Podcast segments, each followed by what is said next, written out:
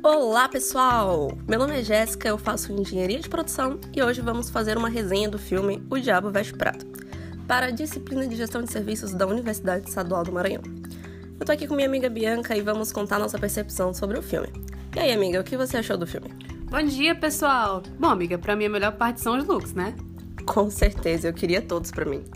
Mas e aí, amiga, o que, que você achou? O filme foi um dos maiores sucessos de bilheteria em 2016, mas não foi tão bem de crítica, injustamente ao meu ver.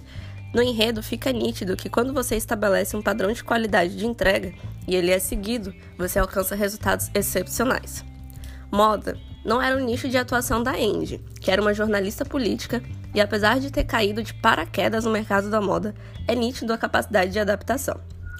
Isso se chama soft skill, um termo em inglês utilizado para retratar de habilidades comportamentais extremamente requisitada para o mercado atual que é tão dinâmico. Também podemos perceber a aplicação da inteligência emocional e o equilíbrio de, entre a vida social e o trabalho. Não é saudável quando um é priorizado em detrimento do outro, e o quanto é essencial darmos uma pausa. Isso refletiu não só na vida da Andy, mas também da Miranda, a presidente que teve sua vida pessoal destruída por focar somente no trabalho.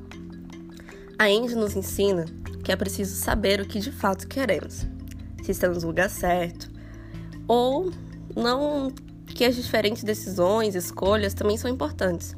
E que a nossa vida pessoal ela pode de maneira alguma intervir na pessoal, na profissional, mas com toda certeza ela pode influenciar. O que mais destaca-se durante todo o filme é a conquista da confiança e do respeito por Andrea, que a disciplina, o compromisso, a dedicação e responsabilidades são quesitos indispensáveis para o sucesso de qualquer profissional. E acreditar em seus objetivos, acreditar em seu potencial, é o primeiro passo a ser dado. Show de bola! No final, eu queria mesmo era todos aqueles looks para mim. É verdade, esse é o objetivo. Bom, finalizamos aqui nossa resenha sobre o filme. Se você não assistiu, não deixe de ver. Até a próxima, tchau e tchau.